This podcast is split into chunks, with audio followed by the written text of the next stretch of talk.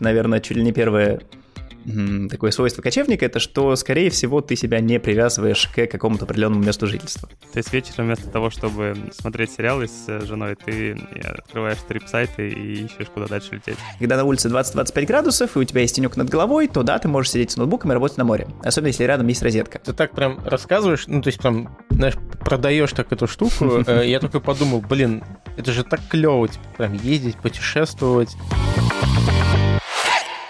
Всем привет! С вами подкаст «Диван».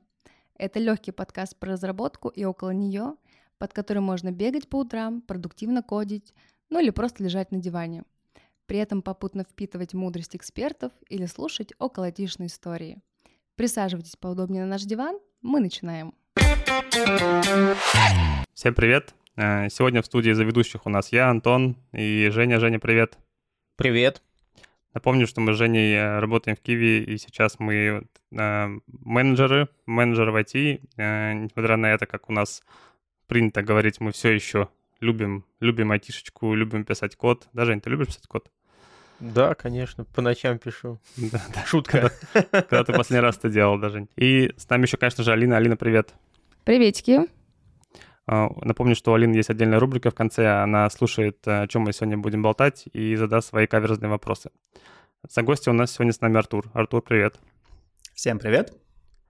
Артур, мы обычно не очень знаем, как представлять гостей, поэтому расскажи сам про себя вообще, э, как ты себя ощущаешь в этом мире. Отлично. Так, ну, меня зовут Артур Бадреддинов. Это вот примерно как того комика в Comedy Club, а, но через А. Так вот, а, я отношу себя к T-Shape как называется, разработчиком, специализируюсь на андроиде, но, в принципе, за последние лет 8 успел и бэкэнд попилить, и продуктовую аналитику поделать, и сейчас я работаю на позиции директоров Android Engineering, соответственно, я присоединяюсь к ребятам со словами, что я уже не только кожу, но еще и как-то там э, с людьми общаюсь и процессы строю в роли менеджера. Э, в свободное от работы время я организую всякие лекции по андроиду, соорганизую, коорганизую в Android Академии, я один из организаторов, и, возможно, вы обо мне слышали оттуда. Если не слышали, то гуглите, что такое Android Академия, и вы увидите кучу наших лекций бесплатно, которые позволяют, ну или там позволят вам научиться каким-то азам андроида. И, по-моему, это круто. Ну и напоследок, я являюсь Google Developer экспертом. Это, ну, такая ачивка от Google, типа, что, хей, чувак, ты вроде шаришь. И это хорошо. Ну, а сегодня в этом зале я, потому что последний год где-то я живу в Канаде, в Торонто, а до этого лет пять э, мы путешествовали, мы с супругой путешествовали по всяким разным странам и успели поработать из разных уголков земного шара. Угу. Да, э, несмотря на то, что регалий по андроиду у тебя очень много, разговаривать мы сегодня будем про кочевничество и про то, как оно происходило. Кстати, возможно, ты нам расскажешь, как это влияло на твою работу, на твой прогресс на работе. Ну, обсудим потом. А расскажи нам для начала, откуда ты сейчас работаешь и, не знаю, в скольких странах ты успел пожить? Mm, ну, давайте, откуда я сейчас работаю. Конкретно в данный момент я с вами разговариваю из Анталии, но здесь, наверное, как раз то, что отличает, а, не знаю, человека с моим образом жизни от обычного, скажем так, человека, что mm-hmm. даже вот просто, грубо говоря, при перелете из Торонто в Анталию а, я уже успел побывать в нескольких странах. И обратно, вот, собственно, мне, в смысле, не в Анталию, а в Торонто, в Москву, в России. И сейчас на пути обратно у меня начинается Анталия, потом мне надо было добраться до Абу-Даби, потому что оттуда вылет, и там будет десяток дней проведен, ну, типа, как отпуска, но потому что из Анталии в Абу-Даби лететь напрямую тоже скучно. Поэтому у меня еще будет несколько дней в Израиле, в Тель-Авиве, где я также встречусь со всякими друзьяшками, и, ну, вот, наверное, вот эта возможность брать везде по чуть-чуть от, любой, от любого перелета.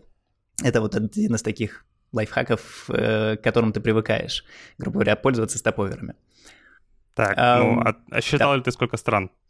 А, у меня есть какие-то слайды, да, от Гугла, который там насчитал в сумме штук 30-40 разных стран, потому что это зависит от страны, и опять же, тут надо понимать, что некоторые из этих стран это, ну, грубо говоря, вот пересадка. Считаем ли мы пересадку посещенной страной?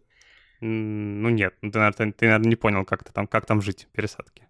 Ну да, но там можно, с другой стороны, провести 3-5 дней, и, ну вот, где эта грань, после которой понятно, как жить? На мой взгляд, ну вот прям жил, жил я полноценно только в Торонто, потому что это там год, ты успеваешь э, ага. со многими, не знаю, областями жизни, скажем так, встретиться.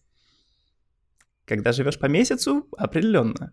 И когда мы говорим вот про это, ну, вообще, а, то, как живут и путешествуют диджитал-номады, зачастую мы говорим о периоде, ну, который там измеряется в месяцах. Месяц, два, три. Угу, угу. Интересно, я помню, эм, когда я смотрел какие-то билеты в Сингапур, э, они были, по-моему, через Доху, и там прям люди, которые это организуют, они говорят, типа, а не хотите ли вы лететь через Доху, не сразу же пересаживаясь на Сингапур, а потусить, типа, у нас еще там 3-4 дня, и потом вот вам будут билеты. То есть это уже такой был, пару лет назад уже такой процесс был на уровне правительства придуман, чтобы чуть-чуть посмотреть на страну. Все верно, такая штука называется стоповер, и, допустим, мы в Москву летели Этихадом, и у Этихада есть даже такая программа, что если ты делаешь, ну, это называется multi-destination flight, что в смысле ты там берешь несколько точек с разными датами отдельно выбираешь, то они компенсируют э, два дня отеля. Ну, и то есть, например, при прилете в Москву мы на два дня остановились, там, на три даже почти, в Абу-Даби, и отель нам угу. оплатил Этихад. Неплохо? Угу, угу. Да, клевая тема. А расскажи, вот э, для тебя вот Digital Nomad, цифровой кочевник, он для тебя кто? Как бы ты его определил? Ну, здесь мы сталкиваемся с двумя понятиями. Ну, собственно, digital цифровой и кочевник. А, и кочевники, ну, наверное, тема кочевничества мне может близка, потому что я вообще родом из Татарстана. А, соответственно, у нас там тоже были уроки истории, татары, кочевой народ, вот это вот все. Ну и, соответственно, ну, что такое кочевник? Это значит, что ты не привязан к одной точке не привязан к одной точке. И мне mm-hmm. кажется, что это у меня, в принципе, довольно-таки с детства пошло.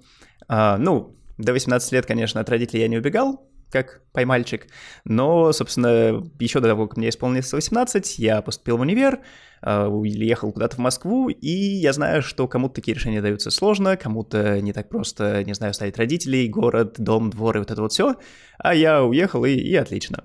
После Москвы я пожил в Иннополисе, в Казани, а, ну, то есть в разных городах России. Угу. И, ну, разумеется, что вот эти временные рамки, они были разные. Где-то там годы, где-то это месяцы. Но идея в том, что я старался себя никогда не привязывать к одному месту.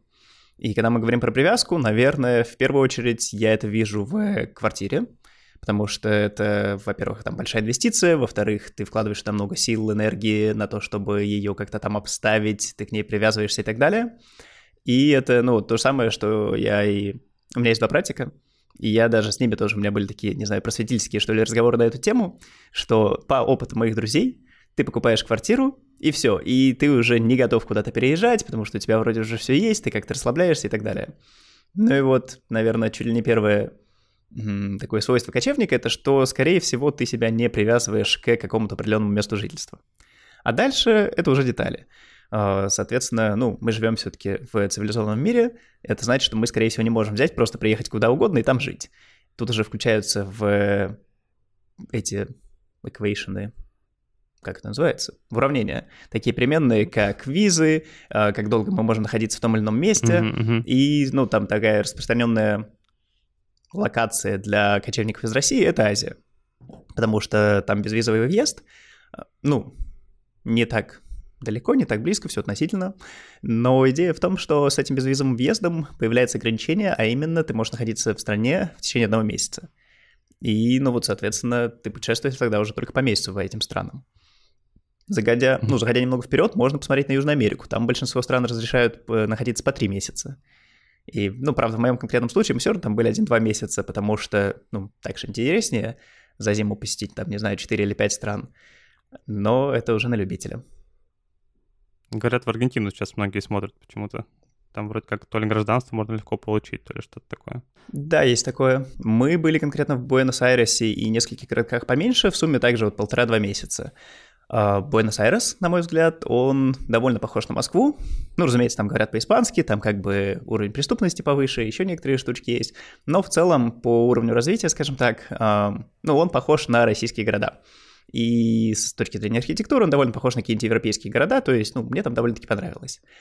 А почему туда люди едут? Да, все верно. Там одни из самых, наверное, простейших э, условий на получение гражданства. И, грубо говоря, за 2-3 года, ну, там, грубо говоря, через 2 года после того, как ты получаешь ВНЖ, которое получить, ну, относительно просто, э, можно подаваться на гражданство. Э, этот кейс рассматривают где-то 9-12 месяцев, и, грубо говоря, за 3-4 года у вас есть паспорт Аргентины. По паспорту Аргентины, ну, по крайней мере, пару лет назад можно было там в Европу ездить, еще что-нибудь. Это если мы говорим именно про туризм. Mm-hmm. ну, когда у тебя есть паспорт Аргентины, соответственно, у тебя всегда есть там какая-то гавань, в которую ты можешь вернуться, если вдруг надо будет. И это, скажем так, положительные стороны. Отрицательные стороны экономика Аргентины летит в тар-тарары последние непонятно сколько лет, там, по-моему, уже чуть ли не десятилетия. И вот эти вот всякие штуки, которые, ну, были, там, не знаю, после распада СССР, когда вот эти двойные курсы доллара на официальной бирже или там, в смысле, официальных обменниках и неофициальных, а, это там вот прям очень такое активное, что ты идешь по, ну, грубо говоря, местному Арбату, и тебе там из каждого угла предлагают доллары поменять. И, mm-hmm. разумеется, по курсу не тому же, который должен быть официально. А, ну, а по официальному ты не поменяешь просто, потому что их нету. Или уровень безработицы довольно высокий. Ну или то, что ты там можешь вечером идти где-то недалеко от центра города, ну, с телефоном, как ты привык в России, смотреть, где же эта остановка, и там пройдут какие-нибудь э, мимо ребята, потом развернутся и скажут, блин, чувак, ты это, дурак, что ли, убери, пожалуйста, телефон, вот тебе остановка, стой там, и телефон не засовай, если не хочешь с ним расстаться. Вот как-то так. А, свои особенности есть в Южной Америке. Опять же, наверное, если мы говорим про цифрового кочевника, зачем нам какую-то конкретную там локацию, визу? А, для тебя же, наоборот, интересно там путешествовать, или это просто плюшка в том, что Э, упрощает э, переезды уже там по Европе вот. Все верно. Ну, в смысле, именно поэтому я там и не живу 2-3 года. А, путешествовал там полтора месяца, мне понравилось, я поехал дальше. Но вопрос, да, был именно в том, почему люди едут в Аргентину. И, наверное, люди едут, ну, опять-таки, может, они не обязательно цифровые кочевники, может, им хочется попробовать чего-то нового, может, им хочется так, э, чтобы в декабре было тепло, а в июне, наоборот, холодно, потому что там, ну, грубо говоря, инвертированные температурные режимы. Ну и, в принципе, Аргентина прикольная страна в том плане, что она довольно вытянутая по вертикали, и там вот есть, ну, Буэнос-Айрес и даже еще там севернее, где чуть ли там не тропический климат и довольно-таки тепленько, а есть различные ледники и скалы, горы а, на юге, и это прикольно. Ну и Тут еще я... один, да, такой момент, Mm-hmm. Мне что-то это, типа, тридцатник, большой, взрослый, все дела. И часть э, ребят знакомых тоже почему обсуждают Аргентину, потому что это одна из редких стран, в которых есть как называется, гражданство по земле. То есть так же, как в Штатах, так же в Канаде, если рождается ребенок, то он становится автоматически сразу гражданином Аргентины. Это не работает, допустим, в России, это не работает, ну, там много где в Европе, а в Аргентине это работает. И более того, что если, ну вот, собственно, так произошло, и там ребенок родился в Аргентине, то его родители, они по упрощенке могут там тоже сразу практически подать документы на получение гражданства, и тогда родители там могут, грубо говоря, не знаю, в течение года после рождения ребенка тоже получить гражданство Аргентины. А зачем это нужно, кому это нужно, это другой вопрос, но если интересно, можете пресечить. Слушай, у меня тут э, возник э, тест являешься ли ты цифровым кочевником. Э, у тебя было где-нибудь в ВНЖ, пока ты путешествовал? Нет. Мне кажется, ты прошел. Ну, тут вот да, наверное, нет со звездочкой, потому что у меня, грубо говоря, сейчас в Канаде, ну, я работаю и живу там по рабочей визе, ну и вот получается, вот это вот, да, уже такой это вопрос со звездочкой, и относить ли себя все еще к цифровым кочевникам, посмотрим. Но вот, до Канады ничего такого не было. Слушай, ты много рассказал про слово кочевник, да, и про путешествие. Ну, как-то mm-hmm. мало затронули слово цифровой. Типа, mm-hmm. Это ж, наверное, все-таки какой-то бенефит, который позволяет путешествовать. Вот. Как ты пришел к тому, чтобы ну, там на удаленке работать? Безусловно. А, в некоторых из своих путешествий мы как раз сталкивались с кочевниками, которые, наверное, не цифровые. Чаще всего это были ребята, у которых, а, которые проходили через так называемый gap year после обучения. Я не знаю, есть ли вообще такое понятие в русском языке. Не подскажете? Не слышали? Ты попробуй перескажи нам, что это. Угу. Ты ну, в том, куда-то что... поработать и остался? Нет, а, немного другое. А, в Европе, в, там, в Америках а, принятая довольно тема, что ты проходишь обучение, ну, грубо говоря, закончил вуз, угу. и вместо того, чтобы сразу идти и работать там с 9 до 5 на условного дядю Ваню, ты уезжаешь путешествовать. Люди продают квартиры для этого, люди там просто до этого какие-то копят деньги, и в течение, ну, пока есть деньги, не знаю, полгода, год, зависит тоже от плана, они просто путешествуют. Я, кстати, впервые, по-моему, так встретился с девушкой из Германии в поезде что-то там Москва-Казань, очень-очень давно, и мы с ней разговорились, и она как раз, ну, вот говорила, что ей в наследство досталась квартира, она ее продала, и вот теперь она путешествует там по Азии, а, по СНГ, потому что это, ну, более дешевые страны, и она говорила, что так, вот у меня, короче, денег еще на полтора месяца, я вот тут хочу увидеть Казань, и мне очень нравится плацкарт, потому что тебе можно не платить за ночевку, ты как бы, ну, едешь в плацкарте и спишь, и это офигенно и круто, и вот так вот она путешествовала, а, ну, да, ну так вот, э, возвращаемся к тем, которые не digital номады. Получается, что им нужно или изначально много денег, или им нужно куда-то ехать и там работать. Ну и таких я тоже видел. Э, люди приезжают, в том числе, ну, в прямом смысле работать на ферму, потому что там обычно визовые режимы попроще. И люди работают, э, наверное, по типу вот work and travel того же в Америке, mm-hmm. когда они куда-то приезжают, какую-то часть времени работают немаленькую и какую-то часть времени отдыхают. И это прикольно. Но это сложно, и, соответственно, ну, внезапно на работу нужно довольно много времени, а на ее поиск чуть ли не еще больше. И когда же ты тот самый digital номад или цифровой кочевник, то, скорее uh-huh. всего, у тебя уже есть какая-то работа, не обязательно в айтишечке, но довольно часто в айтишечке, а когда ты, собственно, можешь получать средства на существование параллельно с тем, как ты путешествуешь. И да, разумеется, это все еще не так просто, но, по крайней мере, тебе не так сильно нужно думать, окей, а на какие деньги я буду завтра есть, на какие деньги я буду завтра спать.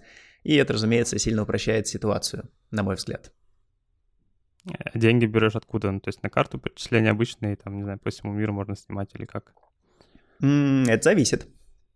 Ну и мы можем там по-разному углубляться в эту тему, но по большому счету, если там, не знаю, жить в России, жить в Украине, в Беларуси, там везде можно, ну, собственно, особенно до недавних пор можно было получать деньги, и, собственно, просто-напросто эти деньги приходят на твою, грубо говоря, обычную банковскую карточку, и ты этой банковской карточкой расплачиваешься.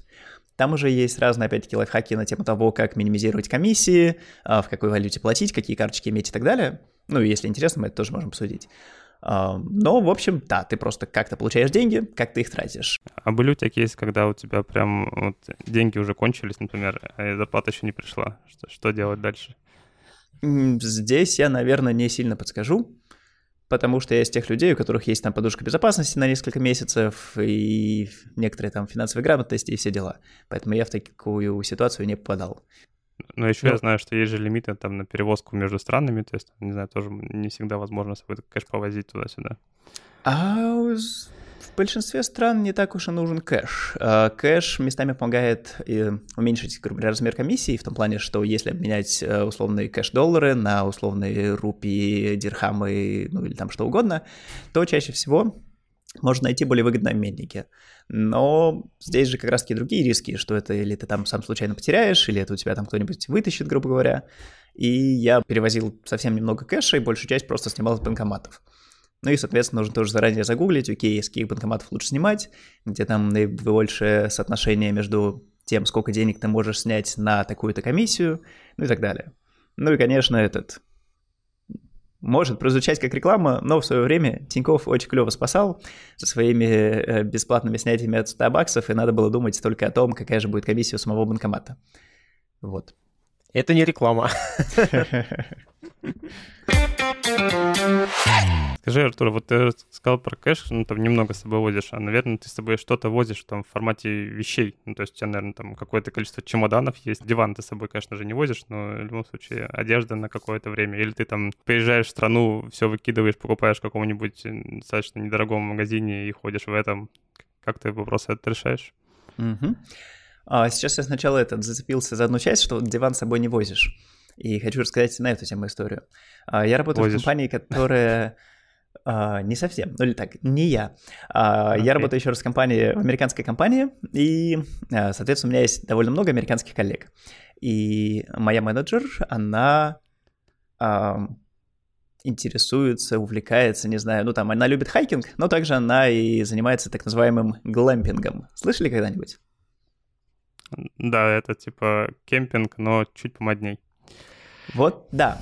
И, короче, кемпинг, ну, чуть помоднее. Причем когда-то я думал, что глэмпинг — это, не, там, не знаю, какие-нибудь glaciers, ну, типа эти ледники, ля поля, и что вот глэмпинг — это, типа, такой кемпинг где-нибудь в Антарктиде условный. Но нет, да, оказалось, я ошибался, там все как раз наоборот, в смысле, что это не такой жесткий кемпинг, а кемпинг попроще.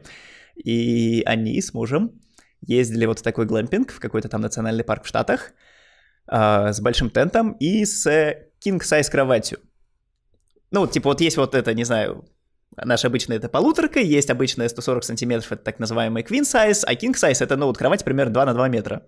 Но я, короче, без понятия, как и в чем они там все это перевозили. А, ну, и она говорит, да, что они это сами перевозили, не то, чтобы они там во что-то готовое въехали. Но вот, короче, бывает, что люди ездят в кемпинг с king size кроватью. Вот как-то так. Ну ладно, а, вернемся к моей истории. Я думаю, что мы где-то, наверное, посередине, потому что есть вот две крайности. У нас есть друзья, которые также с нами там путешествовали. Мы работали в одной компании, она называлась Wing.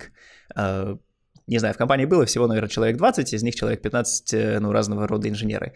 И мой коллега с девушкой, они путешествовали также куда-нибудь там на полгода, преимущественно в Азию, с одним городским рюкзаком. И городским в смысле, ну, там, не знаю, обычный какой-нибудь там Adidas, Puma, э, что угодно. Угу настолько мы не прокачались. Вот. Ну и там получается вот реально это... А, ну и надо не забывать, да, что мы же все-таки айтишники, соответственно, там это ноутбук, зарядка, там какие-то еще штуки, это не только шмотки в этом рюкзаке.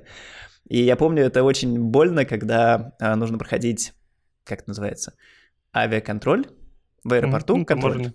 Угу. Таможенный, ну, не, даже не там, ну, окей, короче, проверку надо, security, security check. Ага, ага. Вот. И там же доста- заставляют доставать э, ноутбуки. Так да, вот, не то чтобы лайфхак, но это хозяйки на заметку, что если у вас очень плотно упакован рюкзак, и из него что-то вытащить, то чтобы туда что-то втащить обратно, нужны все те же, там, не знаю, 15, 20, 30 минут, чтобы это залезло.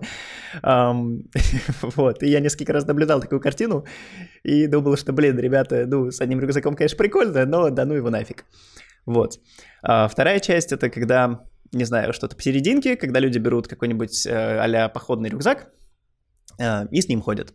Здесь минус в том, что, ну, собственно, если у вас есть ноутбук, то значит, что этот рюкзак вам обязательно надо проносить в ручной кладе. А за последние пять лет э, вот эту ручную кладь, ее так везде под уменьшили, угу что с походным рюкзаком особо так не получится даже с каким-нибудь средненьким. Тогда мы опять приходим к тому, что нам нужно уже отдельный, не знаю, нужен отдельный походный рюкзак, который можно сдать багаж, нужен отдельный рюкзак поменьше, в который можно переложить электронику. Ну, это вот такое этот, решение посерединке. А мы же с супругой просто все время но у нас там тоже были споры, соответственно, есть я мальчик, который хочет все поменьше, есть она супруга, которой надо все-таки побольше всего и так далее. А, и обычно мы путешествовали в таком раскладе, что у нас было по одному городскому рюкзаку и один чемодан на двоих. И в разные поездки мы там по-разному спорили, то это был как бы средний чемоданчик, то это был большой чемоданчик, ну, ну и стандартный, стандартный средний или стандартный большой. Но опять mm-hmm. же, в какой-то момент я пришел к тому, что, блин, лучше иметь один стандартный большой, который заполнен не так сильно, потому что если ты берешь средний и туда напихиваешь все те же 22 килограмма, ну, всего полезного, то получается, что его запихивать дольше, чем если просто эти же самые 22 килограмма засунуть в чемоданчик побольше. Но ну, а больше 20 килограмм мы не возили, потому что, опять-таки, ограничения авиалинии, ля-ля поля, и uh-huh, 30 килограмм далеко не везде дают принести, ну, в смысле, в пределах разумной платы. И вот как-то так. Артур, а мне вот очень интересно, у кого из вас больше вещей, у тебя или у жены все-таки? Безусловно, у меня. Интересно. Если что, да, шучу, на самом деле. подмигивает. Да. Артур, а, а, смотри, вот обычно какое-то представление о цифровом кочевнике, что это такой человек, который, знаешь, там работает где-то на пляже, там в горах, и вот как раз про, про то, что ты говоришь, там, типа, вещи стараемся там брать по минимуму, да, с одной стороны, но как это выглядит в реальности? То есть ты реально с этими там чемоданами ходишь, таскаешься и где-то в горах там работаешь? Либо это все-таки э, цивилизация, отели, квартиры? Вот как это выглядит? Здесь довольно много, не знаю, как там, поинтов, на которые я бы мог ответить. Давай попробуем шаг за шагом. Если я слишком куда-то уйду, вы меня это дергаете обратно. Um, итак, чемодан в горах. Ну, это, наверное, скорее исключение, чем правило. Но вообще, в принципе, работа в горах скорее исключение, чем правило, потому что э, вот эти вот спутники Маска, они все еще не во всем мире, а нам, как именно цифровым кочевникам, обычно прямо критически важно быть на связи. И чуть ли не 24 на 7, если мы удаленщики, грубо говоря, работающие с какой-нибудь Америкой, потому что часовые пояса там довольно сильно отличаются. Это раз момент. Два момента. Здесь мы также э, можем затронуть финансовую составляющую. Что, с одной стороны, можно было бы там просто-напросто, да, сегодня я три дня в горах живу, завтра я три дня на озере живу, завтра я три дня еще где-нибудь живу. Но получается, что, ну, это классическая схема, краткосрочная аренда жилья стоит ощутимо дороже, чем долгосрочная аренда жилья. И это что-то, что стоит иметь в виду. И в большинстве своем мы жилье находили на Airbnb. Соответственно, сейчас есть еще всякие сайты, которые, кроме вот этих вот прям совсем краткосрочных ренталов, позволяют арендовать что-нибудь типа как раз на месяц или на два, ну то есть там вот минимальный период, который ты можешь арендовать, это один или два месяца. Вот. И идея, ну или там, не знаю, особенности Airbnb в разных странах в том, что там можно поставить скидку за недельное проживание и за месячное проживание. И в условном Чили скидка на месячное проживание зачастую там составляла от 40 до 70%. И, соответственно, ты можешь, да, там арендовать что-нибудь на недельку, или ты можешь арендовать что-нибудь на три дня, но если ты арендуешь сразу на месяц у одного и того же человека, то это тебе выйдет там в два раза дешевле. Как я уже говорил, у меня есть некоторый уровень финансовой грамотности, и поэтому, когда я вижу, что хм, я могу заплатить в два раза меньше, не сильно в этом чего-то потеряв, я обычно заплачу в два раза меньше. И поэтому мы обычно останавливались на какие-то там недели, ну, там на неделю, на две, может быть, на месяц. И если в этот период хочется съездить в горы, то зачастую есть смысл ехать в гору в выходные. Или в какие-нибудь там, как там, day также можно сказать, выходные, в отпускные, что-нибудь такое. Потому что, ну, может быть, да, это красиво сидеть на горе и там что-нибудь кодить, но горой ты там, ну, сильно насладиться не успеешь, если только это не отель, который находится в горах и в котором есть нормальный интернет. А, такое иногда, да, тоже можно сделать, и это довольно прикольно. Это раз. А, два. Или, может, это было два, но да неважно. Следующий поинт. А, следующий поинт в том, что вот эта вот всякая работа на море, и, ну, в смысле, конкретно сейчас я нахожусь в Анталии, и я доволен собой, в том плане, что там, не знаю, последнюю неделю я, наверное, через день где-то работал как раз в прямом смысле, там, или на море, или с видом на море, потому что сейчас конец октября. И днем здесь, не знаю, 20-25 градусов. И когда на улице 20-25 градусов, и у тебя есть тенек над головой, то да, ты можешь сидеть с ноутбуком и работать на море. Особенно если рядом есть розетка. А, соответственно, рядом есть розетка, это уже там отпитает, не знаю, 99% мест, где ты можешь там посидеть на этом море. Но если на улице там, не знаю, 30-35 градусов, как где-нибудь в Азии, и там просто открытый пляжик, то мы приходим к тому, что как раз-таки, по-моему, вот в первую поездку моей супруги был Dell XPS, ну вот есть же такой тоже прикольный ноутбук, полурабочий, ну не знаю, нормальный, короче, ноутбук. Ну так вот, буквально за пару месяцев э, ноутбук, который держал батарейку 4 часа, стал ее держать где-то час, потом она вообще взбухла. Ну и, короче, ноутбуки не очень предназначены к тому, чтобы вы с ними работали на море по жаре. И это стоит иметь в виду. Um, но еще раз, октябрь, Анталия, вот прям советую. И то не каждый день, на самом деле. Вот, как-то так. Как... А тогда в итоге как вот ты э, совмещаешь работу и вот то свободное время, когда ты пытаешься там посетить страну, ощутить эту культуру. То есть это все-таки отдельная работа, потом выходные дни и только тогда. Или это как-то удается совмещать в течение дня? Я бы сказал, что это смесь. А, во-первых, ну вот не знаю, находясь в той же самой Аргентине, в Буэнос-Айресе, да, ты там работаешь словно 9 часов в день, но у тебя есть утро, у тебя есть вечер. И, ну, если не спать весь день, то, в принципе, есть еще раз утро и вечер, во время которых можно как раз-таки чем-нибудь заниматься. И получается, что просто это не тот тип путешествий, где ты такой взял и за неделю 10 этих культурных точек посетил. Но в смысле, каждый день ты можешь, условно, если тебе 20-30 минут комьюта до какой-то точки, ты можешь туда ехать, там что-то поделать и вернуться. И в смысле, это будет довольно комфортно. Это один способ. Второй способ, такой более долгосрочный, что ли, это как раз-таки находить те самые интересные тебе туристические точки и пододвигаться к ним поближе. Потому что моя супруга, она вот прям с детства мечтала попасть на Мачу-Пикчу. Это, соответственно, Перу. И из Москвы слетать на Мачу-Пикчу и вернуться стоит недешево. И причем там, скорее всего, самолеты туда-обратно будут стоить примерно столько же денег, сколько ты там потратишь, э, ну, собственно, на саму поездку за все остальное.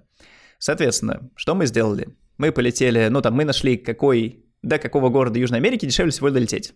в том, ну, конкретно в то время это был Буэнос-Айрес. Мы прилетели в Буэнос-Айрес, Аргентину, мы протусили там полтора месяца в Аргентине, посмотрели что-то интересное в Аргентине, потом посмотрели, окей, до какой соседней страны мы можем добраться, добрались до Чили, там тоже где-то полтора месяца почилили, вот, а, и оттуда переехали уже в Перу, где взяли отпуск на недельку, и за недельку спокойно погуляли и по Мачу-Пикчу, и по всяким соседним, ну, как называется, развалинам, скажем так, историческим э, местам, и это было прикольно. И получается, что отдельно я бы, наверное, не взял и не выложил вот так вот просто несколько сотен тысяч рублей, чтобы слетать до Мачу-Пикчу, там что-то погулять, а потом еще и вернуться. Плюс еще с учетом перелета в, не знаю, 20 часов условные. А когда ты уже где-то там рядом крутишься, о, так, заехали, взяли отпуск, погуляли, отлично. Uh-huh. И всем советую. И еще один, наверное, момент, что это банально даже в той же самой Турции, в 2020 году, когда это там два года назад, мы тоже на месяц буквально поехали сюда, в Турцию, в Кемер, и я просто-напросто несколько недель, ну, еще раз, типа, вот у меня был рабочий месяц, и в этом рабочем месяце я взял там где-то 4 или 5 дей как раз где-нибудь э, на четверг-пятницу, на пятницу, и получается, что у нас было 3-4 мини-путешествия по 3-4 дня, за которые как раз можно арендовать машину, доехать до какого-нибудь там места, далеко или недалеко, ну, собственно, 3-4 дня — это уже неплохое такое период, когда ты уже находишься в стране, и тебе не надо добираться до собой страны. Вот такие вот дела. Слушай, ты так прям рассказываешь, ну, то есть прям, знаешь, продаешь так эту штуку. Э, я только подумал, блин, это же так клево, типа, прям ездить, путешествовать. И многие, возможно, там, слушая нас, задумаются, блин, а почему бы и нет? Ну, в чем проблема-то? Ну, в реальности, какие можете подсветить нам э, минусы или сложности, почему, как бы, многие, возможно, так не поступают? Отличный вопрос. На миллион, я бы сказал. А, возможно, вы слышали, что человеческая психика, психология, она обычно запоминает всякое хорошее. И вот я сейчас тоже так рассказываю, это клево, ну, в смысле, это реально было клево, но это было сложно. И моя жена, она тоже нередко надо мной подшучивала, что вот, э, ну, типа, блин, я тебе сейчас опять что-нибудь предложу, и ты скажешь, что да ну нафиг, я устал, давай мы посидим на месте, никуда не будем рыпаться. Потому что, чтобы куда-то поехать, так как мы работаем, ну, собственно, это нужно найти какие-то самолеты, это нужно найти какое-то жилье. А кто-то относится проще к тому, чтобы тратить деньги, кто-то сложнее. И, соответственно, ну, это каждый раз нужно принимать какие-то решения. И если там вспомнить, а, ну, те же самые джедайские техники, то у нас есть какое-то количество условного мыслетоплива, которое мы готовы тратить в течение дня. И вот тебе это надо мыслетопливо тратить на работу, а также тебе надо это мыслетопливо тратить на то, чтобы решить, что, окей, как мы полетим? А, опять-таки, до какой страны, какими путями, а хотим ли мы где-то по пути остановиться, сколько это будет стоить, а где снять жилье, а что мы вообще там хотим посмотреть, ну, потому что нет смысла просто взять и прилететь в страну. Ну, точнее, есть, но это будет не так, скажем так, эффективно, чем если все-таки сначала э, сделать разведку и понять, а что вообще там хочешь посмотреть. И на все это уходит время и, ну, собственно, усилия какие-то. Разумеется, это все так же дороже, чем просто там сидеть у себя где-нибудь на одном месте и никуда не рыпаться. Поэтому если у вас там, не знаю, идея э, накопить гору э, золотых монеток, э, как у Скруджа Макдака под конец жизни, то, наверное, этот путь тоже не для вас, потому что, ну, разумеется, на это все уходят какие-то средства, какие-то расходы. Но для меня, вот говорю же, наверное, самое сложное было именно вот эта необходимость что-то решать. И более того, если мы говорим даже про ну, вот этот вот э, период в один месяц, стандартный, скажем так, безвизовый период для россиян в энном количестве стран, то это получается, что в какие-то выходные мы, значит, прилетаем в страну, а, пока там, не знаю, приехали, заселились, устали, после, ну, там, нашли отель, ля поля, нашли где поесть вокруг, может быть, магазин, выходные закончились. Пятидневная рабочая неделя, где еще раз, ну, вот эти вот там 20-30 минут туда-сюда можно этот, а, звездочкой поездить, но не сильно далеко. Потом есть раз выходные, клево, ну, типа еще раз два дня, там можно и с ночевкой куда-нибудь сгонять довольно далеко и прикольно. Особенно, ну, соответственно, даже не то чтобы если, но, блин, для такого образа жизни вам, скорее всего, нужны права как минимум на машину, а может быть и на байк, если мы говорим про всякие эти Азии, там это довольно удобное средство транспортировки. Вот. А потом еще раз одна рабочая неделя, вторые выходные, еще раз рабочая неделя, и вот в эти выходные, ну, собственно, это обычно уже 28 дней, и, соответственно, в эти выходные уже пора куда-то сваливать. Соответственно, к этому моменту надо уже найти, ну, свою там следующую точку, и опять-таки там забронировать какие-то самолеты, забронировать какие-то там поезда, автобусы, отели, whatever. И получается, что ну, грубо говоря, если не брать еще там дополнительные отпуска, то в течение месяца у вас, по большому счету, есть там вот два по два дня, когда вы можете, ну, вот прям без каких-то особых ограничений путешествовать. А, ну и да, потом мы уже берем, не знаю, этот условный месяц в году, его еще как-нибудь разбавляем, мы там распиливаем, добавляем по деньку туда-сюда. То есть в целом это все-таки получше, чем 2 по 2 дня. А, но надо иметь в виду, что ну, с этим связаны дополнительные, скажем так, расходы энергии. То есть вечером вместо того, чтобы смотреть сериалы с женой, ты открываешь трип-сайты и ищешь, куда дальше лететь. Все верно. У меня была шуточка, и в смысле это была не совсем даже шуточка, что я, смо... ну вот за те годы я смотрел фильмы только в самолетах. Ну, типа, у нас особо не было времени просто лежать дома и смотреть какие-нибудь сериальчики или фильмы, потому что, ну, ты там куда-нибудь ходишь, ты на что-нибудь смотришь, или ты готовишься к своей следующей поездке, или дорабатываешь там, не знаю, какой-нибудь косяк, который ты там упустил, пока у тебя полдня не было интернета, потому что там пальма свалилась на электрические эти линии. Ну вот. Кто у вас чаще всего занимается поиском? Ты, жена или вы совместная?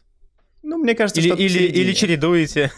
Да, наверное, я бы сказал, что у меня это больше такое стратегическое. Так, мы едем в Южную Америку или еще что-нибудь такое. Она потом уже смотрит конкретные номера, конкретные штуки, и там мы потом обсуждаем, окей, где лучше остановиться и сколько мы готовы себе, ну, позволить, грубо говоря, потратить на все это дело.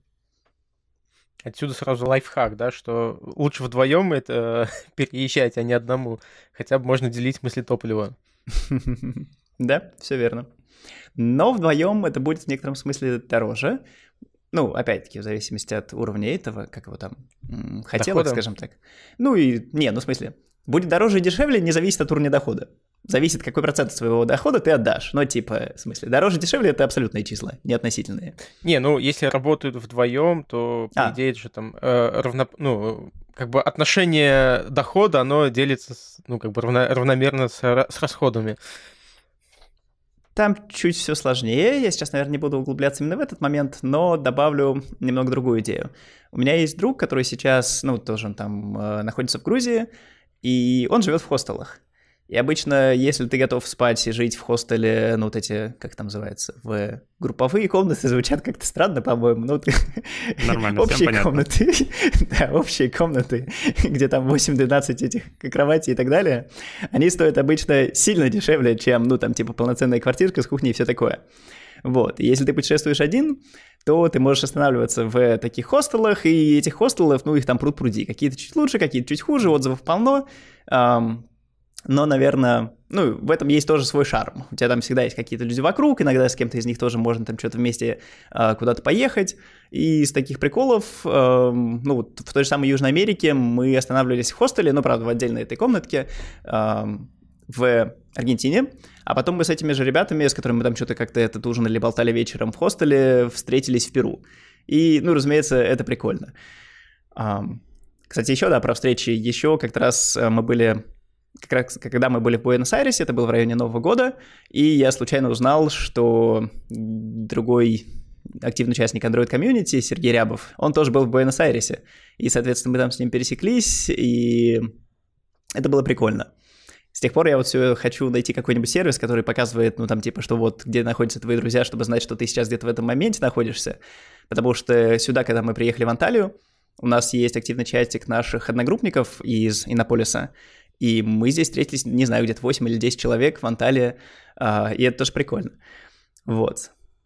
И я знаю, что такие сервисы даже уже существовали, почему-то ни один не взлетел. Есть Digital Nomad, который немножко на это похож, но, ну, скажем так, проблема всех этих мессенджеров и соцсеточек, что все должны быть там, чтобы это работало. И я довольно часто там путешествую, ну или там, не знаю, на какие-нибудь конфы летаю в разные города, и для меня было бы клево иметь возможность, что, о, вот этот вот чувак вот здесь, можно ему написать и так далее. А, но вот массового сервиса такого вроде пока нету, чтобы все там были. Или я, по крайней мере, не знаю. Есть что пишите. Идея для стартапа. В Телеграме можно что-то похожее вроде сделать, что типа ты здесь находишься, расшарить своим знакомым там, или контактам, что-то такое. Mm-hmm. Надо будет посмотреть. Слушай, вот вопрос. Эм, ты так рассказываешь про эти путешествия, клево. Эм, я вернусь к слову digital и не люблю делить людей по типологиям, но многие интроверты. А ты рассказываешь, что ты там куда-то прилетаешь, болтаешь там с кем-то, знакомишься, в другой стране опять же этих людей видишь. Вот, э, наверное, все-таки мы как-то упускаем из минусов то, что одиночество, оно возможно. То есть э, можно ли путешествовать вот так, когда ты один, или это путь никуда? Я бы сказал, что это зависит от интересов. Одиночество возможно и в Москве, там, 15-миллионном городе, да? А, аналогично и здесь тоже. Ну, если ты предпочитаешь умышленно быть одиноким и тебе хочется путешествовать просто, чтобы там видеть разные места, смотреть на разные а, природные и, не знаю, архитектурные интересности и так далее, так, ну, ничто тебе не мешает. Ты один путешествуешь, один ездишь, один смотришь. Up to you. Если ты человек, которому хочется все время быть в движе, вообще не проблема. Есть всякие ну, во-первых, есть хостелы, в которых еще раз там будет куча народу, большинство из которых будут э, заинтересованы в том, чтобы там с тобой затусить, куда-нибудь сходить вместе и так далее. Есть условный каучсерфинг. Знаете, кстати, про этот сервис? Угу. Вот, окей. Ну, если кто не знает, я паре слов расскажу. Короче, есть такой сервис, называется Couchsurfing. Идея в том, что в разных странах люди пишут, что «Хей, вот у меня тут есть, не знаю, свободная кровать э, в гостиной, или у меня есть отдельная комната, я могу кого-нибудь там захостить бесплатно». И вы пишете этим людям, и ну, собственно, с не нулевой вероятностью, они говорят, о, окей, давай приезжай. И на самом деле, ну вот еще раз, вроде как мне тут этот тридцатник не такой молодой и так далее, но мне надо было съездить из Торонто в Монреаль. Ну и, во-первых, оказалось, что в Монреале долбанные отели стоят там от 200 баксов за ночь, а, самые простенькие. А во-вторых, я такой, ну типа, ну что, ну вот поеду я в Монреаль, значит, на пару дней какие-то там дела делать. Ну, остановлюсь я в отеле, ну и что? Поэтому я проплатил себе этот годовой каучсерфинг, не знаю, там 500 рублей, что ли, что-то такое. И написал где-то трем-пяти людям, из них мне четверо ответили, и в итоге, получается, я там две ночи с одним чуваком э, переночевал. Он занимается, э, ну, это называется что-то типа thermal engineer, то есть э, он мне, короче, показывал, как он в специальной софтине, ну, короче, рассчитывает, какие материалы нужно использовать для спутника для того, чтобы он не перегрелся. Сопромат. Ну вот, да, наверное. У меня вот этой части физики не было, она меня как-то проехала. Э, ну, короче, было прикольно. И чувак там показывал эти свои модели с 3D-графичкой, что вот типа солнце светит, вот здесь вот такой-то э, видеочип, он производит столько-то тепла, поэтому мне надо вот такой-то толщины сюда вот воткнуть радиатор. Ну и, короче, прикольно провели пару вечеров. Ну вот как-то так. И, соответственно, еще раз. Кто ищет, тот всегда найдет. А, может быть некоторый языковой барьер, поэтому, да, как минимум английский, наверное, надо все-таки хоть как-то понимать. Но он далеко не обязательно должен быть идеальным. И я также знаю там друзей, которые там русский и турецкий, или там русский и грузинский. Ну ладно, это не такая большая разница. Ну, пускай будет русский и турецкий, и нормально как-то друг с другом находят э, общие, короче, темы и весело проводят время. А тебе не, не страшно вот эта вот история с безопасностью? Ну, ты едешь кому-то на квартиру, которых ты никогда в жизни не видел, вот.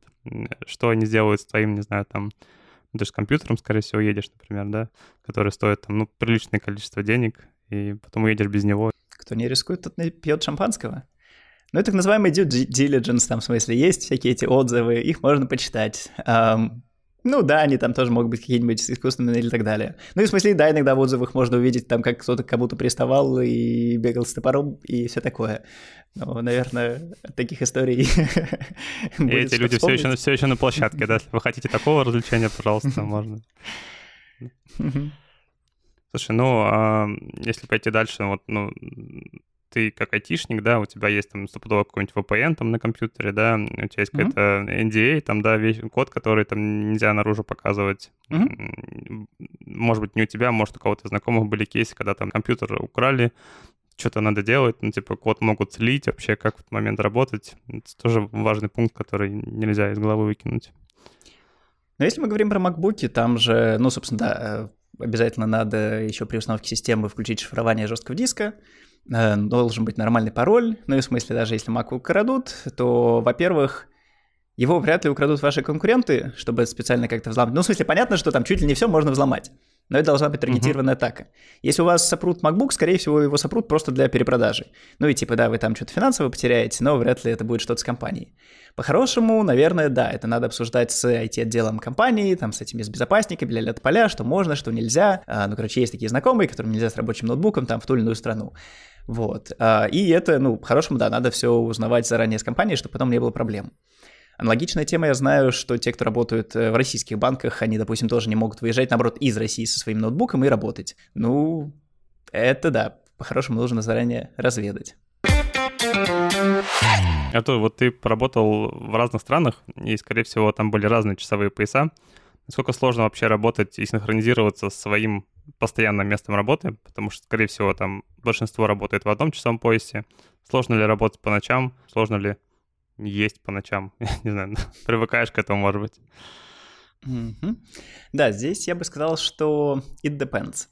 Потому что первая удаленка, на которой я работал, у нас там было человек 20, из них половина была в Америке, не просто в Америке, а в Калифорнии, и у нас была договоренность, что там сначала какие-то 4 часа, потом, по-моему, 6 часов в день у нас должно быть пересечение. И вот мы договорились, что вот в эти часы мы доступны, чтобы мы могли там общаться и так далее. А, в какой-то момент у нас произошли послабления. Почему? Потому что мой коллега сказал, вы, ребят, хорошие, мне с вами нравится, но да ну вас нафиг, мне так неудобно. А почему так неудобно? Потому что он, ну, опять-таки, с нами путешествовал по Азии, и разница между Азией и Калифорнией что-то там, в зависимости от точки, от 11 до 13 часов. То есть, когда в одном месте 8 утра, в другом месте 8 вечера. Выводы, как называется, делайте сами. Что если у нас было 4 часа даже пересечения с 9 часов утра, то это типа с 9 до часу. Ну, до часу ночи, наверное, еще более-менее окей. Но я уж не помню, опять-таки, какие именно часы у нас там были обязательными и так далее. Но я помню, что в какой-то момент мы с супругой перешли на такой режим жизни, не знаю, как там, летучих мышей. В том плане, что у нас был подъем в 12 ночи, где-то в 12.10 завтрак, в 12.30 был как раз-таки созвон, который это твой утренний дейлик. Ну вот, и потом рабочее время. А вы вместе ночи. работали? Извини. Да. Да, мы работали вместе на одну компанию. Это, ну, несколько упрощает э, в плане Сильно Сильно упрощает, жизни. а то будет еще, может быть, да. параллельная работа. Кто ночью, кто днем, это вообще кошмар. Да, согласен. Ага. Ну так вот, и, соответственно, мы работали там с 12 ночи до 9 утра. И, с одной стороны, это вроде как, ну, звучит как жесть, но пока ты молодой, это все равно окей. И в чем прикол такого режима, что до этого мы обсуждали, как можно путешествовать, находясь, грубо говоря, на full тайм работе, потому что у тебя там, и я говорил, что есть немного утром вечер, времени, есть немного времени вечером. Проблема в том, что обычно это время, оно же такое разорванное, ну, типа, с утра у вас есть полтора-два часа, вы там что-то пока потянулись, проснулись, позавтракали и так далее, и потом, например, то же самое на вечер, есть там часик второй, третий, может быть, ну, что-то делать совсем чуть-чуть. И особенность вот такого, скажем так, плотного режима, когда ты в 12 встаешь, в 12.30 у тебя созвон, что потом ты работаешь до 9.30 вот этих вот 9 стандартных часов, и получается, что вместо того, чтобы у тебя было несколько часов с утра и несколько часов вечером, у тебя эти вот блоки времени, они объединяются в один. И получается, что при даже стандартном этим этом 8-часовом сне, если спать с 4 дня до 12 ночи, то получается, что еще раз работать заканчиваешь ну, там в 9-10, и до 4 часов у тебя есть время. Соответственно, это сколько там? 6-7 часов. И получается, что у нас там вот было несколько недель в Тае, где мы жили по такому режиму. И получается прикольно, что ночью не так жарко. И, кстати, да, ночью как раз-таки можно работать на пляже а, и слушать море и вот это вот все. И во-вторых, что сразу после работы у нас был блок там в 6-7 часов, за которые надо по-быстрому поесть или сразу куда-нибудь выехать и уже там поесть. И получается, что даже несмотря на то, что мы не брали отпуск, мы вполне себе так неплохо покатались на байках вокруг, там на всякие водопадики, на горы, какие-то прикольные кафешечки и так далее. И это ощущается как такой этот, ну, очень насыщенный отпуск, когда ты работаешь и очень насыщенно отдыхаешь. Вот, и в этом есть свои прелести. Но, наверное, это не для всех, и, наверное, это не для, ну, такого какого-то длинного промежутка времени.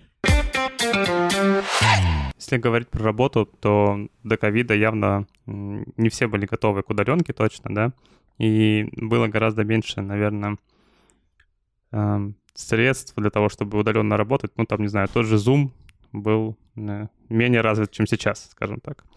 Э, как ты вообще с этим делом справлялся? Как вы, где вы там синхронизировались, синхронизуете сейчас, возможно? Компьютер где ты получал, сам покупал или тебе там почты слали в страну, как где ты находился? Угу. Много вопросов. Сначала этот про Zoom сразу прокомментирую. У меня, наверное, такой вот кризис продуктов, а, что непонятно, а что вообще делают все эти айтишники последние фиг знает сколько лет. Ну и в смысле, вот в шестнадцатом году, когда я начал работать удаленно, мы уже тогда пользовались Zoom. И если сейчас вот попробовать найти два отличия, я, наверное, не найду. Ну, в смысле, у нас также были люди, у нас также было несколько превьюшек, я с ними также созванивался. вот. И, ну, наверное, слышали, что там Маск собирается 75% сотрудников уволить. Я думаю, вот у него схожие с моими мысли, типа, что там можно делать и переделывать снова и снова в существующих продуктах. Ну да ладно. Um, если говорить о том, как мы вообще взаимодействуем, синхронизируемся и так далее, то здесь опять я могу сделать шаг назад вот по поводу вот этого графика, и чтобы мы, наверное, сейчас все работаем вместе. Не совсем. В моей текущей компании Squire а мои сотрудники, ну, в смысле, как там я, грубо говоря, менеджеры, вот мои сотрудники, они находятся от э, Лос-Анджелеса, Калифорния, и до Новосибирска. То есть те самые 11 часов, э, uh-huh. у меня там 20 репортов, и вот эти 20 репортов сейчас находятся в 11-часовых поясах. И, ну, с ними со всеми нужно работать. Вот. Um, поэтому очень хорошо, если вот вы уже решили, что окей, вы хотите жить вот в этом стиле Digital Nomad, заранее убедиться в том, что компания себя позиционирует как remote first. Потому что mm-hmm. если у вас там, не знаю, 70, 80, 90% людей работают в одном офисе, и только там какие-то чепенцы, скажем так, э, работают удаленно, то в среднем это будет сложнее потому что в офисе всегда проще подойти друг к другу за чашечкой кофе, чая, еще что-нибудь, и просто сказать, что «Хей, а вот давай мы будем делать не это, а то». Или «Хей, а вот ты подумал об этом». И получается, что если ты работаешь, ну, там, чуть ли не единственный удаленщик во всей компании, ну, или там, если вас мало, или, опять-таки, если ты единственный удаленщик в конкретной команде, то может образоваться некоторый такой информационный вакуум, что многие решения и обсуждения проходят, ну, просто физически без тебя. И это некомфортно. Uh-huh. Uh-huh. Поэтому, ну, собственно, мне повезло, ну или я так выбирал, что мои компании, они, скажем так, remote first, и у нас процессы под это заточены. То есть мы предпочитаем асинхронные коммуникации, мы предпочитаем, э, ну там опять-таки какое-то общение через Slack, э, документацию и так далее, тому, чтобы э, созваниваться друг с другом, потому что иначе кто-то пропускает эти, собственно, созвоны и не может и у него уже нет достаточного контекста, чтобы потом принимать правильные решения. Причем, как я уже говорил, в моем первом месте работы было чуть сложнее, в том плане, что там были вот эти обязательные там 4 часа, или что-то такое пересечение.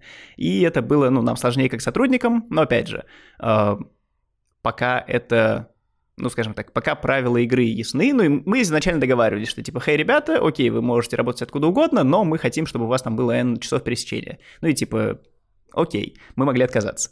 Дело, как там, не обязательно. Ну, в смысле, отказаться от того, чтобы работать в этой компании. Свободная страна и все дела. Вот. В текущей компании у нас вообще с этим проще. У нас, да, все еще есть там пара часов, когда у нас происходит большинство митингов, но это буквально пара часов, и, допустим, ну, несмотря еще раз на то, что там Лос-Анджелес, Новосибирск, у нас обычно ребята в том же Лос-Анджелесе, не знаю, не работают раньше, чем 8-7 утра, ну, то есть для кого-то, конечно, все еще рано, но они в курсе, куда они идут.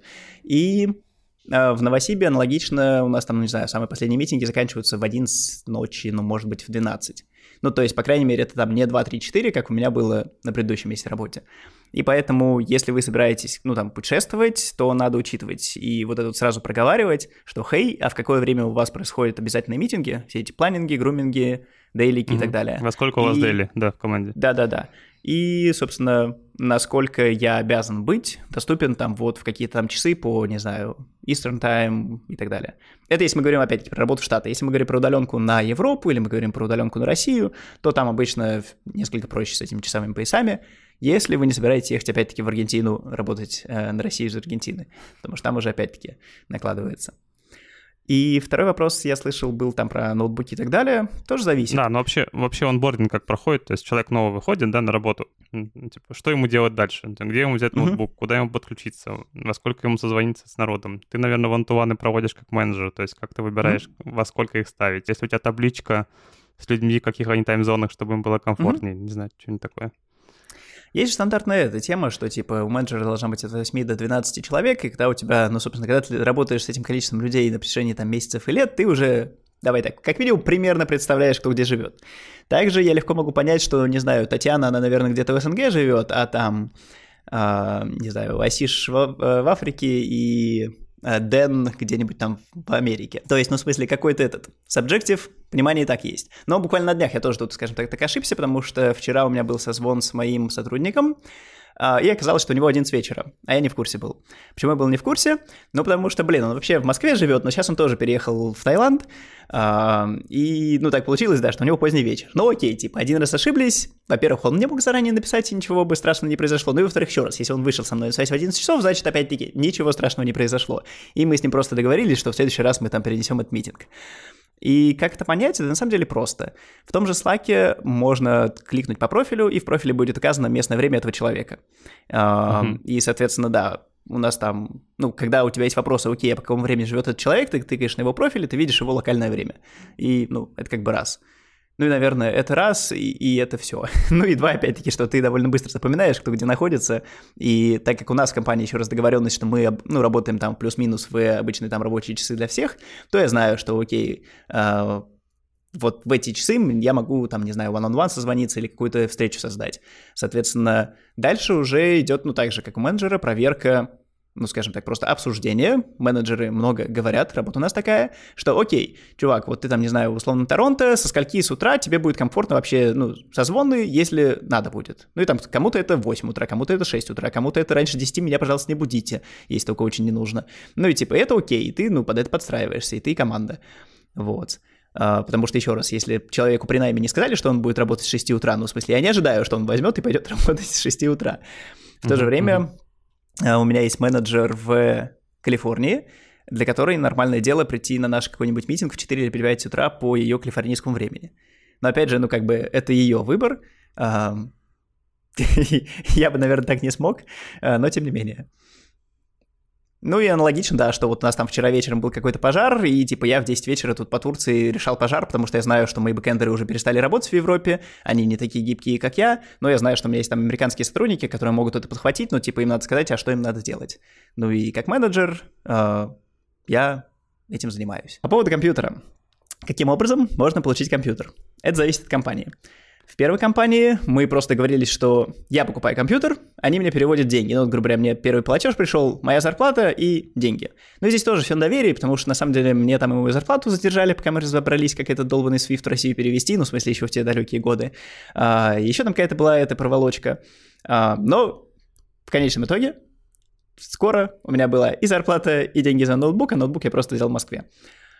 А, я бы хотел сказать, что второй раз был не так, но я понял, что на самом деле во второй раз у меня тоже так же было. Соответственно, мы договорились, что мне заплатят за ноут, я его купил в Москве, и мне перевели деньги. Но, допустим, моим сотрудникам, и в том числе в Россию, просто покупались ноутбуки где-то заранее, туда ставился специальный корпоративный софт, который там, а, ну, вот как раз как ты спрашивал, типа, а что, если украдут? Uh-huh, вот у меня сотрудник потерял iPhone, он тоже был вот с этой вот специальной софтинкой для ну, грубо говоря, корпоративный, и ему там удаленно наши безопасники что-то стерли, какие-то там все эти сессии аккаунты позакрывали и так далее, чтобы он никуда не мог войти. Ну вот, и, соответственно, такие девайсы просто отправляются подготовленными в разные страны, ну, а там уже зависит, собственно, в какую страну, какая компания и так далее. Ну, в принципе, короче, все это дело обсуждаемое и работающее. Слушай, я так понимаю, что ты на своей работе и на своих работах рос потихоньку ты скажешь, что рост из эм, инженеров-менеджера — это не рост. Ну, доп, допустим, э, ты рос из, из инженера в менеджеры, и я точно знаю, что это не так просто делать на удаленке, потому что у тебя меньше синхронизации происходит, там меньше понятно, что ты делаешь, ну, каким-то образом нужно подсвечивать это. Расскажи, как ты этот путь прошел. Здесь мы, наверное, опять можем вернуться к тому, по какому типу работает эта компания, и является ли она вот той самой remote first или нет. И, ну, конкретно у меня, может быть, повезло, никогда с этим не было проблем. И я приходил на работу условно Android-инженером, через какое-то время мы там росли, я становился каким-нибудь Android-тем лидом, потом мне становилось скучно, я становился каким-нибудь там инженеринг-менеджером, и это работало, потому что ну, наверное, потому что в том числе я такой, что я там много беру ответственности, беру какие-то там разные задачки, которые не всегда непосредственно лежат, скажем так, от меня ожидаются и так далее. И учитывая, что у нас, грубо говоря, нету этого офиса с политическими играми, где там кто-то кого-то может э, побыстрее продвинуть, мне кажется, что вот по этой причине у меня таких проблем не было от слова совсем. Ну, в смысле, понятно, я все еще не SEO, но, наверное, потому что там как бы есть SEO, там есть CTO, да, там есть эти люди, вот. А, но, скажем так, обычный нормальный рост, который мог бы быть у меня где-нибудь э, в условной офлайн компании точно такой же рост у меня есть и здесь и я бы не ожидал, что он бы был лучше, если бы я был в офисе. Правда, мой техдир говорит мне, что, хей, чувак, вот давай ты в Нью-Йорк переедешь, и мне будет сильно проще, и у тебя все будет пучком. Вот. А, но я бы не сказал, что у меня сейчас что-то все сильно плохо, поэтому я особо в Нью-Йорк не рвусь. Вот. Но я знаю, да, истории, когда, если мы говорим вот больше про кейс, что вот есть офис и есть какое-то количество удаленщиков, в таком случае, да, и вправду сложнее. И как менеджер, ну, в смысле, вот с точки зрения менеджера, я даже вижу несколько предпосылок для этого.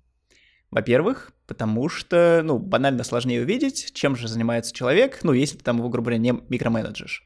Поэтому если у тебя есть какой-то там чувак в офисе, ты его каждый день видишь, вы там каждый день перешучиваетесь, и каждый день он тебе там говорит о каких-то взлетах и каких-то падениях, то даже если это субъективно, тем не менее, ты видишь, что, о, окей, вот есть чувак, он вроде клевый, он как-то растет, и, соответственно, ну, ты как менеджер, скорее всего, с большей вероятностью будешь рассматривать его на повышение. Это раз момент. Два момент, что человек, который в офисе, ну, в некотором смысле это и вправду плюс, если это офис first, скажем так, компания. Потому что э, не просто же так он, ну, грубо говоря, тебе кажется, что его лучше повысить. Он и вправду лучше знает, что происходит, он и вправду лучше понимает там культуру компании, э, что немаловажно, и он и вправду, ну, скорее всего, будет как-то более лоялен, что ли, компании, чем человек, который, ну, на мой взгляд, чем человек, который работает чисто там на удаленке, э, ну, в смысле, среднестатистический. И там просто, особенно если это человек на удаленке, который там работает условно с 9 до 6, пусть с 6 выключает Slack, у вас там все горит на бэкэнде, а его рядом нету. Вот. Я, наверное, из тех людей, которые работают на удаленке, но когда бэкэнд горит, я где-то рядом, и поэтому у меня, может, таких проблем нету. Вот как-то так. У тебя, как у менеджера, есть любимая метрика, по которой ты понимаешь, что человек что-то хорошее делает? А, я думаю, что это будет а, то самое ownership. Это в смысле, это сложно измерить, и опять-таки, наверное, это более такая субъективная штука, но, грубо говоря, я вижу, кто у меня в команде, ну, кому надо давать задачки, чтобы он их делал, ну и Обычно, в смысле, ладно, даже если человеку делать нечего, он возьмет что-нибудь там из бэклога, что-то как-то это будет пинать, но в смысле такого, чтобы он uh-huh, вообще ничего не uh-huh. делал, вроде как нету. Но есть люди, которые, ну, скажем так, без подсказки, они видят проблему, они идут ее решать. И мне кажется, что вот, ну, среди прочего, у меня есть какая-то такая нотка, что, ну, если есть проблема, я вижу, что за нее никто не берется, и особенно если проблема срочная, то я, ну, иду и делаю. И, наверное, вот это качество в людях мне больше всего нравится, и это то качество, ну, за которое, скажем так, я буду человека продвигать по возможности э, по там условной карьерной лестнице. Смотри, я хотел спросить, вот ты уже несколько лет э, в таком стиле живешь. Как ты считаешь, вообще, может ли это надоесть? У тебя, может быть, уже есть какие-то планы, я не знаю, там, какое-то найти пристанище, купить там дом, квартиру, или даже таких мыслей близко нету, и там еще лет 5-10 в таком ритме готов жить? Угу. На этот вопрос можно посмотреть с нескольких сторон. И с одной стороны, как я говорил, в некотором смысле я сейчас уже больше привязываюсь к одному месту, конкретно Торонто. И изначально это тоже рассматривалось больше как то самое вот цифровое кочевничество. Ну вот, окей, просто это там будет не месяц, а там условный год, два или что-нибудь такое. Но сейчас, скорее всего, я буду в э, Торонто в Канаде ближайшие как минимум там 3-4 года потому что за этот период я надеюсь получить канадское гражданство и канадский паспорт. И, ну, а это я рассматриваю уже как инвестицию, которая может там пригодиться по жизни, в том плане, что как там вторая база, все дела. И получается, что в некотором смысле я уже немного отошел вот от этого цифрового номадства. Но в то же время, если обратить внимание на вот это, что вот там ближайшие 3-4 года, мы еще не отбросили эту идею, что окей, а вот после трех-четырех лет мы там еще куда-нибудь дальше поедем. И мне кажется, это все равно прикольно. В этом есть свои сложности. Ну и, наверное, еще один пунктик, который я бы сюда добавил обо мне. А, на самом деле у нас родился ребенок в Канаде, соответственно, у меня есть сейчас сын канадец, а, и с ребенком путешествовать сложнее. Это я вот вам уже на своем опыте скажу. Но, тем не менее, а, когда ему там исполнился плюс-минус год, мы уже съездили на месяц в Доминикану, и месяц я работал в Доминикане, ну и также все по классике, короче, какие-то там отпускные дни, какая-то работа. И да, это было сложнее, но это было doable. Ну и, грубо говоря, вот эта наша поездка в Россию на там полтора-два месяца с остановкой там на две недели в Дубае и так далее, она тоже уже происходит с ребенком. И да, это сложнее, но это все так же возможно. И более того, на одной из конференций в Лондоне я общался с э, парнем, мужчиной, ну не знаю, короче, у них в семье трое детей и большая собака. И вот они с этими тремя детьми и большой собакой а, сдали свое жилье где-то в Америке, прилетели в Британию, купили себе этот минивэн, ну потому что еще раз трое детей и большая собака, да, вы уже не влезете в обычную машинку.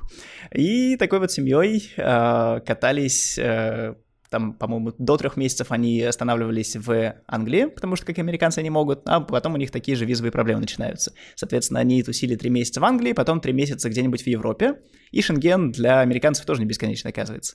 Поэтому после трех месяцев в Европе они возвращались в Англию. И вот в таком режиме они провели, ну, там, как минимум сколько-то месяцев или, может, даже лет. И поэтому, в принципе, такой лайфстайл, он возможен с детьми. Там накладываются всякие сложности, ограничения в плане образования, в плане того, что дети в какой-то момент, ну, как бы тоже привязываются к школе, друзьям и все такое. Но у меня есть там больше одного примера людей, которые успешно путешествовали таким образом. Ну, сейчас уже, да, э, есть, в принципе, же и школы, которые поддерживают там дистанционное обучение, и это сейчас развивается. Поэтому, возможно, даже за этим будущее. Кто знает. А, а детям до двух лет вообще можно бесплатно летать в самолете. Это еще один лайфхак. Даже место им не нужно. Так что самое время путешествовать. Этот лайфхак очень хорошо же звучит в теории. Это одна из причин, почему мы решили полететь в Россию вот тоже, ну, грубо говоря, сейчас, пока ребенку еще нет двух лет, чтобы можно было, ну, типа, дешевле же. А, там все равно платятся какие-то таксы и эти бензин, но сильно меньше, чем, да, стоит отдельное место. Но это не просто так бесплатно. Ну, в смысле, еще раз, вот обычно вы, значит, сидите такие вдвоем в экономии, 15 часов одно плечо, 10 часов или там, не знаю, 7 часов другое плечо, и вам неудобно. А теперь представьте, что вот вы летите те же самые 15-7 часов, но на вас еще сидит, прыгает, лежит, плачет, э, играет, whatever, ребенок. Ну, в смысле, еще раз, вместо того, чтобы его просто рядом посадить, пристегнуть и надеяться, что он там спит, теперь он прыгает по вам все это время. А, ну, это, короче, вот да, тем, кто вот дослушался, что это очень легко и прикольно. Ну, да, это дешевле, но, блин, если есть деньги, лучше не так. Вот. У нас был опыт, когда тоже как раз мне там ребенку было год, а второму ребенку два, мы летали, и у ребенка была как раз за день до вылета температура поднялась. В общем, мы рискнули, полетели, да, это были слезы и такие тяжелые часы перелета. Ага. А там уже зависит от перелета. Дети не готовы к этому, короче, я понял. Дети не digital nomad. Им, им еще рано. Но они потом, кстати, привыкают. Ну, нормально. Потом уже для них перелет не так страшно становится. Мой уже хочет и говорит, типа, самолет, самолет, полетели. Прикольно. Мы проговорили уже очень много пунктов про Digital Nomad и время Алины. Алина, как ты? Да, настало время моих любопытных вопросов. Артур, слушай, вот э, меня очень интересует, а как вы выбираете, какая будет следующая страна или место, в которое вы поедете? Дев рандом. То есть, типа, не знаю, открываете карту и такие, опа, вот сюда. Ну, плюс-минус. А, как я уже говорил, там учитываются какие-то визовые ограничения, то, где мы сейчас рядом находимся. Грубо говоря, вот сейчас мы были в Торонто, мы смотрели, окей, а куда можно не очень далеко слетать, но так, чтобы было прикольно. Или, на самом деле, конкретно в Торонто мы выбирали, куда можно слетать так, чтобы позаниматься кайтсерфингом. И если ты занимаешься кайтсерфингом, то там тебе важен сезон, тебе важна локация, то есть ты не можешь просто полететь куда угодно. А, это зависит от, ну, собственно, места. А какой самый безбашенный, запоминающийся трип вы сделали? Они все были прикольные. И, наверное, тот, который запомнился больше всего, это наш, скажем так, ханимун. То есть давным-давно, в, в 16 что ли году, мы решили, что, хей, вот у нас тут медовый месяц, надо куда-нибудь слетать. И мы рассматривали два варианта. Штаты и Австралия. Причем какая была логика, что ну вот, блин, живем мы, значит, такие в России. Сейчас у нас медовый месяц, мы там, ладно, можем взять большой отпуск и куда-нибудь далеко слетать, потому что, блин, а когда мы вот еще мы сможем полететь или в Штаты, или в Австралию? Наверное, никогда. Ну, там, типа, будут все эти, там, Турция, Европа, Африка, может быть. И мы решили полететь в Штаты, там было очень клево. За, не знаю, 3-4 недели мы посетили очень много всяких национальных парков, Гранд Каньон, Брайс Каньон, Занин Каньон, Юсимити, короче, очень много могу рассказывать про национальные парки Калифорнии и соседних штатов, какие они клевые, и это все было прикольно. Но я бы здесь хотел вернуться к самому началу. Основная наша идея была какая? Что давай мы полетим в Штаты, потому что, ну, непонятно, а полетим ли мы туда когда-нибудь еще. И чем все это закончилось? Закончилось это тем, что мы живем в Торонто, мы были в Штатах, не знаю, раз 10, наверное, уже, там и конференции, и просто поездки в офис, грубо говоря, слетать. И оказывается, надо было все-таки, видимо, лететь в Австралию. Но в Австралии мы тоже разок были, поэтому все не так плохо. Ну да, ничего не потеряли. Слушай, а где больше всего понравилось? Именно вот А, пожить, понравилось? пожить, да, прям пожить. Понравилось пожить туристами больше всего, наверное, Перу, Куско и Мачу-Пикчу.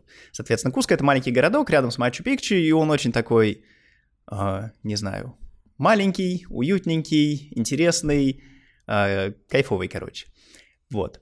Если мы говорим про жизнь, ну, такую на более долгосрок, нам довольно сильно понравилась Австралия. Там цивилизация, там рядом океан, там много чем можно заняться, и люди такие позитивно расслабленные. И, в принципе, в этом плане она похожа на ту же самую Канаду Торонто. Единственное, что в Канаде и Торонто все-таки чутка похолоднее. А, Но в целом все довольно похоже. И еще я бы, наверное, хотел отметить Сингапур, потому что мне нравится жить в чистых, а, ну, собственно, странных чистых городах. И Сингапур, он явно чище многих других мест. Ну, на самом деле, в смысле, если вы не путешествовали по этим местам, я могу сказать, что условная Москва, Казань — это очень чистые города. И пока вы не побываете в условном Нью-Йорке или еще там, тем более в Азии или там Южной Америке, вы, наверное, этого не так оцените. Но вот э, побывав и там, и там, я понимаю, что Москва, Казань и вообще наши вот крупные города, они чистые. И иногда мне этого не хватает в других местах, в том числе в Торонто. А откуда было прям жалко и тяжело уезжать? Может быть, как-то, не знаю, энергетически э, город очень понравился? У меня не было такого. Я легок на подъем, и какая бы ни была следующая точка, там точно будет чем заняться. Так, хорошо. Артур, и последний вопрос. Название нашего подкаста The One, оно Dev — это про разработку, One а, — единственный, уникальный, да, избранный. И в связи с этим вопрос, а кем или чем ты вообще вдохновляешься? Ох, к такому я был не готов. Чем я вдохновляюсь? Я вдохновляюсь общением с людьми, которые увлечены своим делом. Хорошо, если это кто-то из айтишечки, тогда мы можем довольно глубоко копнуть, что «О, окей, а как ты делаешь то, как ты делаешь это, и почему именно так, а не иначе. Но, как я упоминал в рассказе про поездку в Монреаль, мне, в принципе, интересны люди, которые увлечены своим делом. И это дело может быть что угодно. Это может быть их хобби, это может быть их э, работа, то, как рассчитывать э, вот эти термальные панели для спутников в космосе. Ну и в смысле, ладно, это опять технический пример, но, короче, я могу хорошо послушать и пообщаться и на нетехнические темы тоже. И люди, которые увлечены тем, что делают, они меня вдохновляют. Есть кто-то в мире IT, кого ты там фоловишь и советуешь? Прям вот этот чувак классный.